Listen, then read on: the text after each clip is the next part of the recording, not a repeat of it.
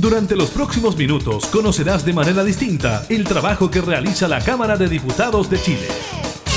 Comienza La Cámara en la Radio, con la conducción de la periodista Gabriela Núñez, en Radio Cámara de Diputados de Chile. La Cámara en la Radio.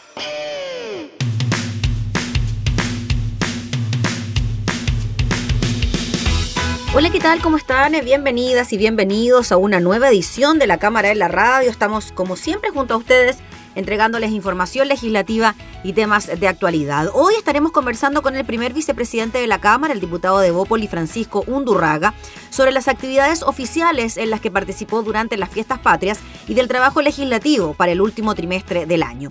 Revisamos el balance del MinSal sobre casos COVID-19, el número de accidentes de tránsito durante el fin de semana largo, las proyecciones económicas de los operadores financieros y les contamos sobre la renuncia de Rodrigo Rojas Vade a la Convención Constitucional. Iniciamos en la Cámara en la radio.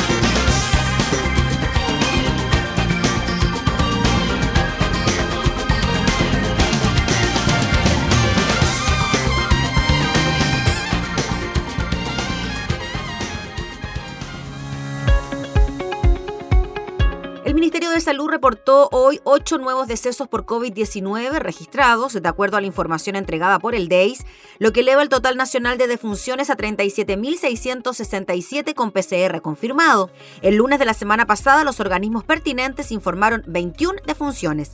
Además, informó 280 nuevos casos de COVID-19 en las últimas 24 horas. De ellos, 198 presentaron síntomas, 62 fueron asintomáticos y hubo 20 sin notificar mientras que los casos activos, es decir, aquellas personas que portan el SARS-CoV-2 y que son capaces de diseminarlo, son 3.343 versus los 3.160 que se reportaron hace siete días. Los exámenes PCR informados en las últimas 24 horas fueron 19.943 la cifra más baja desde el 4 de noviembre, los que arrojaron una positividad a nivel nacional de un 1,17%. En la región metropolitana fue de un 1%. Los pacientes en UCI llegan a 434 y 335 personas están conectadas a ventilación mecánica. Las camas críticas disponibles llegan a 568. Hasta hoy, 1.647.746 personas han contraído el virus, de las cuales 1.604.353 se consideran recuperadas por el Ministerio de Salud.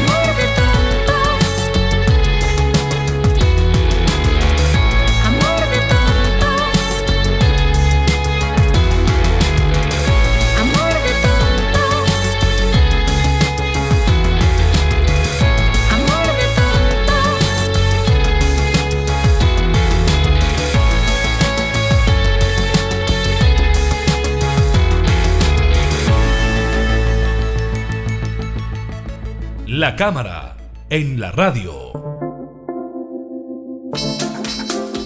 Acaban de terminar las celebraciones de fiestas patrias y queremos hacer un balance de lo que fueron estas actividades republicanas a las que estamos acostumbrados. Tedeum, parada militar. Quien participó activamente de estas actividades en representación de la Cámara de Diputadas y Diputados fue el eh, vicepresidente de la corporación, el diputado Francisco Undurraga, con quien tomamos contacto de inmediato. ¿Cómo está, diputado? Muchas gracias por recibirnos. Muy bien, Gabriela. Gracias a usted por el contacto. Diputado, si alguien no descansó en Fiestas Patrias fue usted, que estuvo representando a la Cámara en estas actividades, pero nos imaginamos, diputado, que con el mayor de los orgullos, ¿no? Porque tuvimos un año pasado marcado por la pandemia, en la que prácticamente no tuvimos ninguna actividad y ahora ya tratando de retomar eh, la normalidad.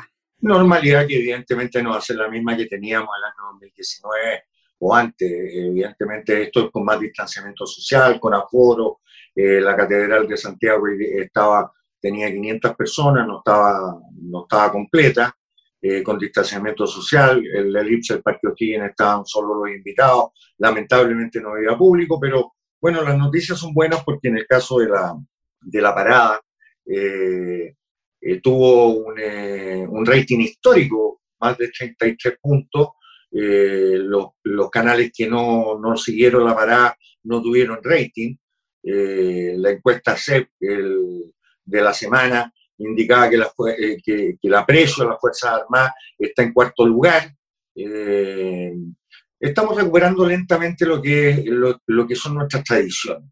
Y creo que el país se construye hacia el futuro, pero siempre mirando hacia el pasado y respetando nuestra historia. Y desde ese punto de vista, concurrir al TEDEUM, orar por Chile, el, poner, el ponernos al servicio del futuro de Chile eh, es muy reconfortante para la gente que cree y para la gente que no cree, pero es un momento de reflexión, es un momento de proyección hacia adelante. La palabra de, los credos siempre va a ser importante, siempre va a ser relevante, eh, aunque las posiciones no sean compartidas por quien habla, digamos, pero lo importante aquí es efectivamente en democracia respetar la, la diferencia y en el caso de la parada militar, bueno, la parada militar es una tradición eh, no solamente probada por el rating, sino que además es una tradición, es parte de nuestra fiesta, la bandera, el acto que se hizo a la primera línea de la salud mm. eh, fue muy emocionante, muy, muy, muy emocionante. Eh, el reencontrarse con la bandera grande, tan discutida últimamente en la, en la constituyente, pero con, con, con los símbolos patrios. Eh, siempre le hace bien, yo creo que al país, a la patria completa, y desde ese punto de vista muy orgulloso de haber representado a la Cámara de Diputados, a la corporación, eh, en estos actos que son tan significativos. Fíjese que veíamos imágenes en televisión del recuento de lo que fue, por ejemplo, la parada militar y llamaba la atención ver a familiares de estos integrantes de las Fuerzas Armadas que de todas maneras querían ver la posibilidad de poder acercarse a alguno de sus integrantes del núcleo familiar. Claro, no lo pudieron hacer por las restricciones del COVID, pero claro, da esa sensación, ¿no? De que todavía queda aquella necesidad de querer ver a quienes uno más quiere en estos desfiles que se han convertido en una tradición republicana y que a pesar de las críticas, ¿no? por distintos motivos, siguen estando presentes y siguen generando ¿no? esta expectación por parte de los chilenos. Yo creo que la buena noticia es que no es que todavía quedan algunos, sino que la inmensa mayoría del país eh, gira en torno a esto. Esta no es una tomatina, no es una fiesta eh, eh, para, para, para, tomar mucha chicha en cacho, o terremoto, o comer harta empanadas.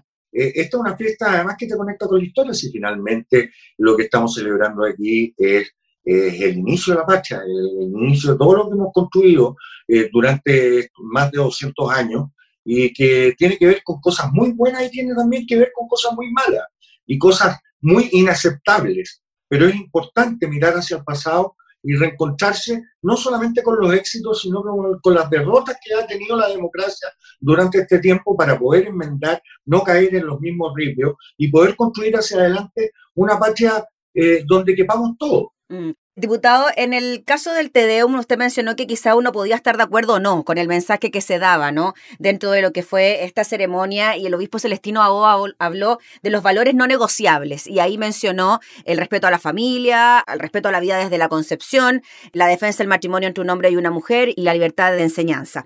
¿Qué le parecieron a usted estos tres aspectos que él mencionó también eh, dentro de su homilía? Obvios, absolutamente obvios viniendo de quien vienen.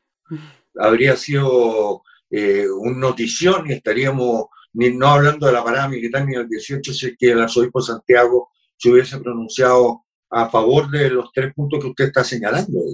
Eh, es normal que así sea. En la iglesia, las iglesias y los creo en general cristianos creen que un matrimonio es entre un hombre y una mujer y es respetable que así sea. La diferencia que tengo yo, de forma muy respetuosa, por cierto, con la gente que cree, es, eh, es que yo también creo en la familia. Y creo que la familia la pueden componer distintos tipos de personas. Y desde ese punto de vista se merecen una protección jurídica en igualdad de condiciones con aquellas personas como yo, que legítimamente conformó su familia entre un hombre y una mujer. Claro, pero también pueden haber diferencias entre quienes quieran hacerlo dos mujeres, dos hombres, etcétera, ¿no? O sea. Evidente, pues, y, para, y eso es lo que estamos legislando, mm. y eso es lo que yo le he puesto tanta presión para que el diputado y la vaca de la Comisión de, de Constitución eh, lo saque de la comisión, de tal forma que nosotros eh, lo llevemos al Pleno y el Pleno soberanamente eh, decidirá si efectivamente en este país vamos a caber todos jurídicamente o no vamos a caber todos. aquí lo importante es que cada una de las personas, con el respeto legítimo a la diferencia, puedan desarrollar su propio plan de vida y que estén protegidos jurídicamente. El matrimonio es un matrimonio civil igualitario. No es un matrimonio religioso. Yo no soy quien para forzar a una iglesia, un credo, eh, a, traicionarse y decir en realidad sí, los matrimonios son entre personas del mismo sexo si es que ellos no lo, eh, no lo estiman conveniente. Ahora bien, creemos en el amor, creemos en la protección de la familia, creemos que esos niños que hoy día están en el Sename no pueden ser adoptados eh, eh, eh, por personas del mismo sexo. Yo creo en el amor, creo en la familia y creo que, digamos, efectivamente, en el núcleo fundamental de nuestra patria, que es la familia, y que lo consagra no esta, la actual constitución, sino las anteriores también, y espero que las que sigan, se dé el, el, ambiente jurídico para poder proteger ese plan de vida, ese desarrollo emocional de personas que sean del mismo sexo. ¿Por qué no? Se lo merecen. Diputado Undurraga, y en cuanto al tema de la libertad de enseñanza y que los padres tengan la posibilidad de elegir qué enseñanza quiere para sus padres, ¿qué le parece a usted la polémica que se ha suscitado dentro de los planteamientos de la convención para la elaboración del reglamento, que también ha generado cierto nivel de polémica? Bueno, yo estoy en desacuerdo con lo planteado por una comisión de la, de la constituyente. Eh, yo creo que nosotros los padres tenemos el legítimo derecho de, poder educar a nuestros hijos en la medida de las posibilidades, obviamente, eh, donde nos sentamos más cómodos.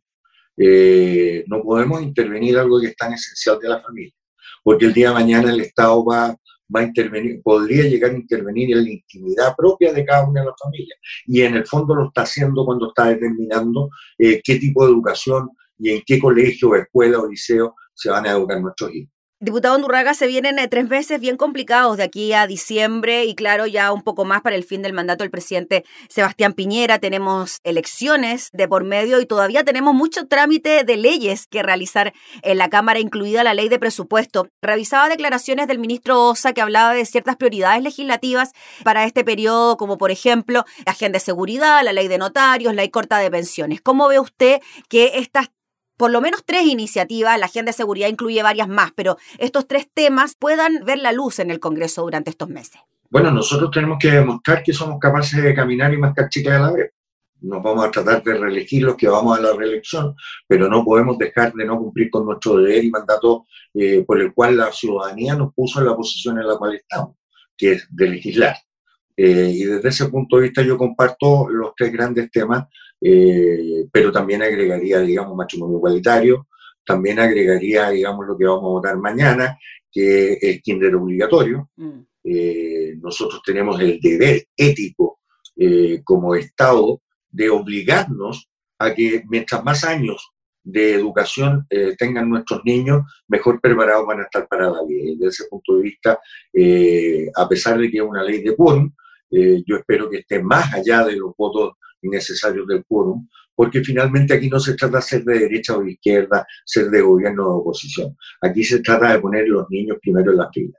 Y desde ese punto de vista, esto es una ley eh, que salió mala, que, evitaba que nuestros niños tuvieran la obligatoriedad eh, de estudiar y eso no solo significa que ellos tengan que asistir a, la, a las aulas, sino que significa que el Estado tiene que proveer, digamos, de esas mismas aulas para poder eh, generar la educación inicial. Ha costado que saliera esa ley, ¿no? Ha costado. Ha costado, lamentablemente ha costado que salga esa ley. Mm. Bueno, también vamos a discutir, espero no, que no tengamos que discutir, digamos, la renovación del estado de excepción eh, en la próxima semana. Eh, yo espero que el, el, gobierno no mande una, una, una, renovación del estado de excepción. Hemos vivido mucho tiempo, casi dos años, limitándole la libertad a las personas y ahora llega el momento de ver si efectivamente somos tan adultos como gritamos todos los días en todas partes eh, para, eh, para ver cómo nos comportamos. El primer, el primer, el primer cortapiso, a mi juicio, eh, viene sucediendo esta semana que terminó, vamos a ver si efectivamente no solamente nuestra juventud, sino también nuestros adultos mantuvieron el respeto por sí mismos y por lo más y, por su propia familia con distanciamiento social, con protección, celebrando legítimamente como nos merecíamos celebrar, porque estábamos todos agotados y estamos todos agotados de estar tanto encerrados. Pero eso no significa, digamos, que aquí tenemos que eh, desatar eh, todos nuestros ímpetus y, no respetar a la otra persona como un legítimo otro y cuidar. Desde ese punto también yo creo, quiero hacer un llamado al, al, gobierno en términos de que ahora se está revisando el paso a paso nuevamente, dado las cifras que nosotros tenemos, y se están bajando las restricciones de quienes vienen eh, de fuera de Chile eh, para ingresar al país de 7 a 5 días. A mí me gustaría también que reforzar el concepto de la responsabilidad de la vacunación y que las personas que no se vacunan y que legítimamente no quieran vacunarse, bueno, asuman los costos. Bueno, desde el gobierno lo que se ha dicho es que lo más probable es que no se renueve el estado de excepción, pero claro, usted tiene razón a la hora de decir de que las cifras que emanen desde las celebraciones de fiestas patrias también dirán mucho, ¿no? Y que ojalá no, pero pueden cambiar quizás ciertas decisiones. Evidente. Lamentablemente pueden cambiar las decisiones. Si los números empiezan a subir como, eh, como han estado empezando a subir, afortunadamente en poca medida, porque han estado empezando a subir, mm. evidentemente vamos a tener que encontrarnos, a lo mejor no el 30 de septiembre, sino el 15 de octubre, discutiendo nuevas, eh, nuevas restricciones a la libertad. Y eso no va a ser por ineficiencia del gobierno de turno, el que sea, en este caso el gobierno del presidente Piñera, sino que va a ser por, eh, por desidia propias de la ciudadanía y de todos nosotros. Diputado Undurraga, usted decía, se viene periodo de campaña y los parlamentarios y parlamentarias deben tener esta posibilidad de poder caminar, mascar chicle y hacer todo al mismo tiempo. De hecho, ayer escuchaba declaraciones del secretario general de la Cámara, Miguel Landeros, y hablaba de las posibles sanciones o justificaciones que se tenían que dar en caso de no acudir a una comisión o a una sesión de sala. ¿Cómo ve usted esa realidad que finalmente se puede ir dando en el transcurso de estos meses cuando se tiene que legislar, pero al mismo tiempo se tiene que hacer campaña porque hay elecciones a fin de año? Bueno, evidentemente la campañas son parte fundamental de la democracia. Si no hay candidatos, no hay representantes, y si no hay representantes eh, diversos, no existe en la práctica la democracia por mucho que vayamos a una elección. afortunadamente en Chile no hay partido único, sino que hay múltiples partidos, tanto la gran mayoría representados en el Parlamento y tendrán el legítimo derecho, tendremos el legítimo derecho de ir a la reelección los que legalmente podemos ir a la reelección pero, pero nuestro, nuestro deber fundamental es legislar. Y desde ese punto de vista, además, la Cámara está, eh, eh, está haciendo eh, todos los esfuerzos posibles para dar las facilidades de que efectivamente se trate de los temas relevantes y no estemos aprobando el día de la, del, del monito papión, digamos, sino que estemos aprobando cosas que son importantes y necesarias para, para el país. Eh, desde ese punto de vista estamos conversando como mesa la posibilidad de trasladar la sesión especial que tradicionalmente se hace los días jueves, trasladarla para el lunes en la tarde, de tal forma de concentrar entre lunes en la tarde y miércoles en la tarde eh, el trabajo legislativo. En las mañanas del lunes se mantienen las comisiones especiales que, tradicionalmente tenemos, porque hay que seguir eh, trabajando en comisiones, y los martes y miércoles en las comisiones ordinarias que, hemos tenido durante toda la legislatura. Y dejar jueves, viernes y sábado y domingo eh, para tener contacto con la población. Quiero decir una cosa además, ¿ah? es, demasiado relevante. Nosotros, eh, la, la, pandemia también nos alejó de la ciudadanía. Si bien es cierto, tuvimos la posibilidad de contactarnos por Zoom, eh, a lo mejor incluso con más organizaciones sociales que las que físicamente uno es capaz de contactarse cuando, cuando está eh, en cuerpo presente, pero de todas maneras, eh, el salir a la calle, el mirarse, el, poder conversar con la gente, ver sus angustias, ver sus anhelos y ver también sus alegrías, no solamente es reconfortante, sino que además es el, el, insumo que nosotros tenemos que tener para poder legislar de la mejor forma posible. Diputado, finalmente y bien cortito, en relación a lo que nos decía de legislar temas importantes para el país, cuarto retiro. Eh, ¿Qué le parece a usted que esté en el tapete eh, este proyecto de ley cuando desde los principales organismos del país económico se ha dicho que es una mala medida? Bueno, aquí se constata una vez más que lamentablemente durante esta legislatura la técnica se separó de la política. Cuando yo hablo de la técnica no estoy hablando de la técnica de legislar, sino estoy hablando del mundo más preparado, que efectivamente no tenemos por qué ser nosotros los diputados, porque no somos todos economistas, todos publicistas, todos abogados o todos médicos, no tenemos, igual que toda la ciudadanía, no, no, sabemos de todo, pero sí nos tenemos que apoyar, digamos, eh, con las instituciones técnicas, con las personas más preparadas en cada una de las materias. Eh, yo, desde luego, lo encuentro una mala medida, encuentro una medida innecesaria, una medida populista. De hecho, incluso ya la ciudadanía en la última, en la última encuesta criteria señala que el 66% está sintiendo que, la, que, que, estos retiros, digamos, eh, más benefician a quienes los proponen en la teoría, porque lo veremos, digamos, el 21 de noviembre cuando, cuando concurramos a votar, si es así o no es así, más que a la ciudadanía. Entonces, apoyemos el pilar básico solidario que nos va en contrapunto al cuarto retiro, porque el cuarto retiro se va a votar igual y si la gente y si los parlamentarios lo votan en forma positiva pasará al Senado y, será ley si es que eh, exista voluntad en el Congreso. Pero yo creo que hoy día con el IFE, hoy día con el ILE, que, esta ayuda, digamos, laboral que, están recibiendo las personas, no las empresas, las personas, cuando se, cuando se recontratan, eh, ayuda de mejor forma. Nosotros necesitamos, primero, eh, recomponer nuestro sistema laboral. Tiene que volver más gente. Si bien es cierto, las cifras indican que, eh, que mucha gente se ha incorporado, pero el 50% de las mismas, lamentablemente, todavía está en la informalidad.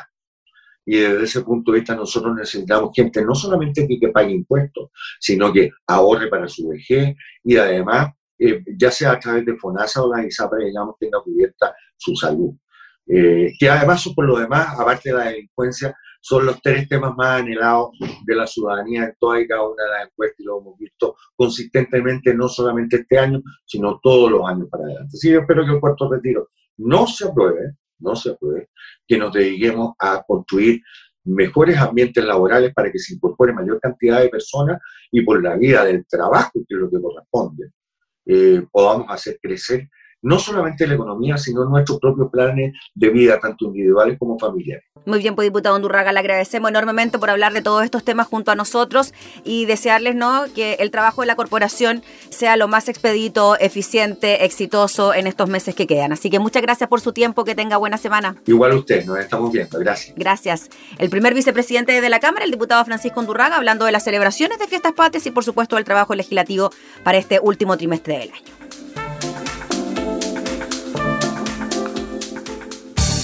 Estás escuchando La Cámara en la Radio, con la conducción de la periodista Gabriela Núñez.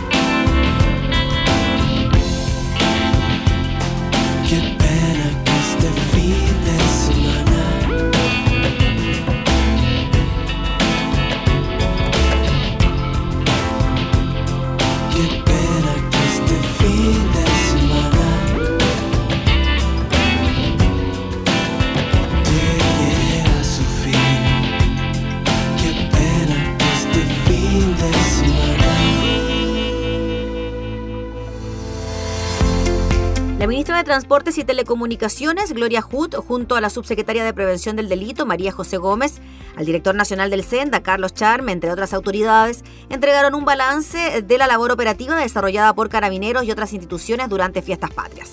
Al respecto, según indicaron desde Carabineros, este año salieron 343.529 vehículos, un 500% más que el año 2020. Esto considerando que el año pasado el país se encontraba en una situación distinta por la pandemia y el plan paso a paso. La principal ruta en donde ocurrieron esas salidas fue la Ruta 5 Sur y a nivel país indicaron un total de 89.000 vehículos fueron controlados. De estos operativos, 7.932 fueron realizados en conjunto con Senda. Para esto, Carabineros disponibilizó de 6.148 funcionarios a lo largo de todo el territorio nacional, quienes realizaron un total de 122.870 controles. De estos, 32.000 corresponden a personas y 89.000 se registraron a vehículos. Un 95% de los conductores se encontraba en regla, se respetaron las medidas de desplazamiento y portaban su documentación como corresponde, sostuvo el jefe de la zona metropolitana de carabineros, el general inspector Marcelo Araya. Sin embargo, agregó, de estos 89.000 controles tenemos 455 detenidos, siendo principalmente la mayor causa de ellos conductores en estado de ebriedad. En total se indicó 56 bajo los efectos de las drogas y 109 bajo los efectos del alcohol. Con respecto a los decesos, destacó que este año se registraron 24 fallecidos, 18 hombres y 6 mujeres, dos más que el año 2020. Y esto se representa con 719 accidentes, un 21% más que el año pasado. De los 719, en 133 de ellos no hubo lesionados y en 586 sí hubo lesionados. Estos fallecimientos fueron producto de volcamientos, colisiones, choques y también atropellos. Ocurrieron principalmente en la región de Coquimbo, con ocho personas fallecidas, mientras que el resto ocurrieron en las regiones del Biobío, Metropolitano, Higgins, Tarapacá, Atacama, Valparaíso, Maule y la Araucanía. Sobre este punto, la ministra Gloria Hood indicó que las cifras de esta jornada se mantuvieron en los promedios que nosotros todavía queremos bajar.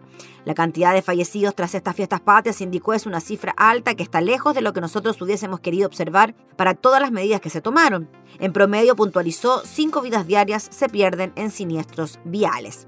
En cuanto a los controles, el director nacional del Senda, Carlos Charme, destacó que se realizaron más de 57 operativos, un 26% más que el año pasado, y 7.932 controles, lo que equivale a un 85 más de controles en estos operativos. Dieron positivo en alcohol más de 70 personas, 0.92% de los controlados en estos operativos, mientras que 65 personas dieron positivo en materia de otras drogas, lo que equivale a un 18,47%. Asimismo, destacó Charme, Carabineros en estos operativos sacó de circulación a más de 135 personas que habían puesto en peligro su vida y también poniendo en peligro el de las eh, personas que están con ellos y en la calle. La jefa de fiscalización del Ministerio de Transportes, Paula Flores, indicó por su parte que durante esta jornada de celebraciones de fiestas patrias se realizaron 4.761 controles, de los cuales se cursaron 544 infracciones leves. Además, agregó, dos buses se sacaron de circulación por faltas graves a las condiciones de seguridad, uno por neumáticos en mal estado y otro por problemas en el dispositivo de control de velocidad. Además de esto, 71 personas fueron infraccionadas por no usar cinturón de seguridad en buses interurbanos. Sobre las celebraciones, la subsecretaria de Prevención del Delito, María José Gómez, indicó que este fin de semana se realizaron 395 eventos. De estos, Carabineros reportó tres fiestas clandestinas a nivel nacional, una en Quinta Normal, dos en Antofagasta y en ella se detuvo a 184 personas. En cuanto a los vehículos que dejaron la capital producto del fin de semana largo, el ministro Moreno destacó que durante estos días de fiestas patrias más de 966 mil vehículos salieron de la región metropolitana. El flujo en las carreteras fue enorme, a pesar de eso no tuvimos grandes congestiones. Esto agregó gracias a que la gente entendió que podía planificar su viaje y de hecho en la salida estimábamos el jueves 16 un pic importante, fue algo menos porque muchos movieron su viaje al día 15 de septiembre.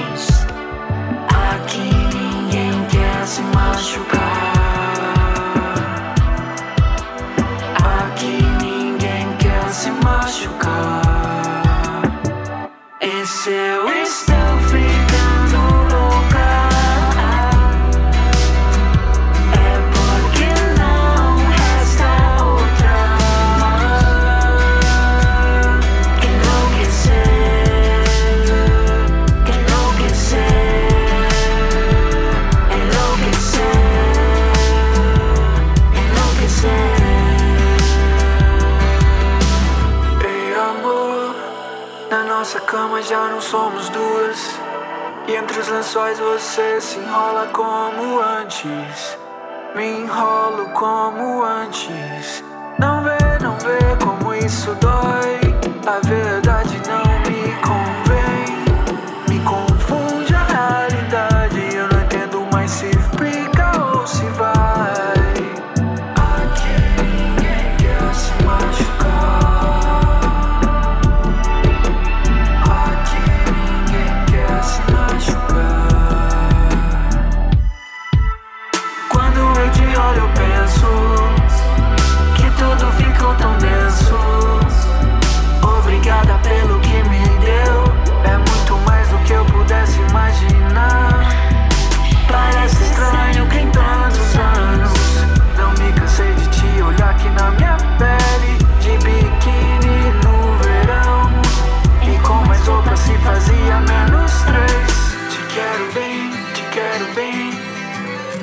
Que quem soltar me faça enlouquecer. Confunde a realidade, eu não entendo mais se fica ou se vai. E se eu estou ficando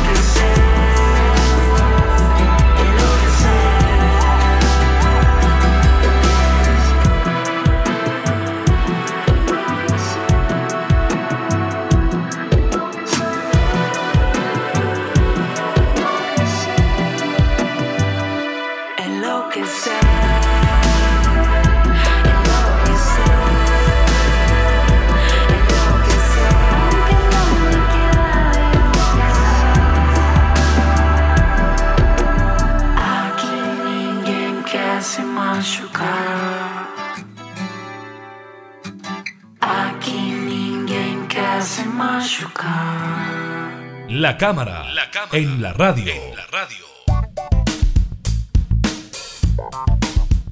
Vamos con una información que se registró durante esta semana. Rodrigo Rojas Bade renunció a la Convención Constitucional. No volveré a asistir o participar de ninguna otra votación independiente de mi estado de salud.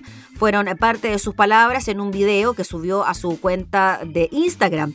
No aceptaré dinero por los días en que no trabajé sin justificación y tan pronto exista el mecanismo para presentar mi renuncia formal, haré uso del mismo, aseguró el ahora ex convencional en un video que subió a sus redes sociales. Hago este video para comunicar mi renuncia a la Convención Constitucional. Es un video de un minuto 37 de segundo en que Rodrigo Rojas Bade informa que dejará su escaño en la Convención Constitucional, esto luego de que hace algunas semanas el ex lista del pueblo admitiera a la tercera que no padecía cáncer, enfermedad que aseguró tener durante años.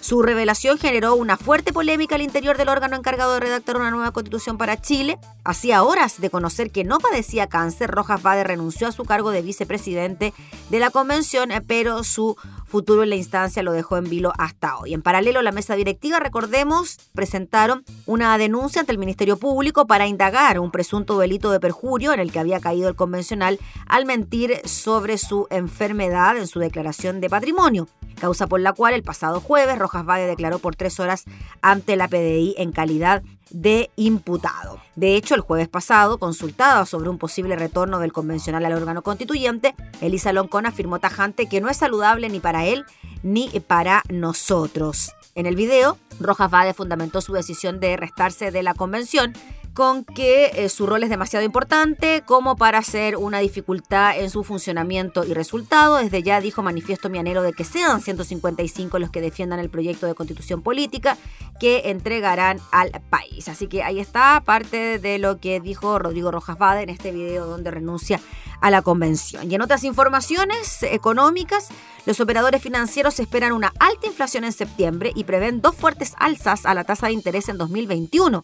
Según la encuesta publicada hoy por el Banco Central, se estima que la tasa de referencia culmina el 2021 en un 2,75%, muy por sobre el 1,75% esperado en el sondeo previo. Esto también en una semana clave para la tramitación del cuarto retiro del 10% de los ahorros previsionales. El dato de la inflación y según los expertos consultados en la encuesta de operadores financieros esperan que el dato del índice de precios al consumidor IPC sea alto en septiembre, 0,8% por lo menos. En tanto, en octubre y noviembre los precios escalarían un 0,6 y un 0,3% respectivamente. Con ello, se espera que en el acumulado del año la inflación en el país registre una variación de un 4,4% por debajo de lo previsto en el IPOM de septiembre. En cuanto al tipo de cambio, los analistas ven que el dólar se ubicará en torno a los 780 pesos en los próximos 7 días y en 785 en los próximos 28 días.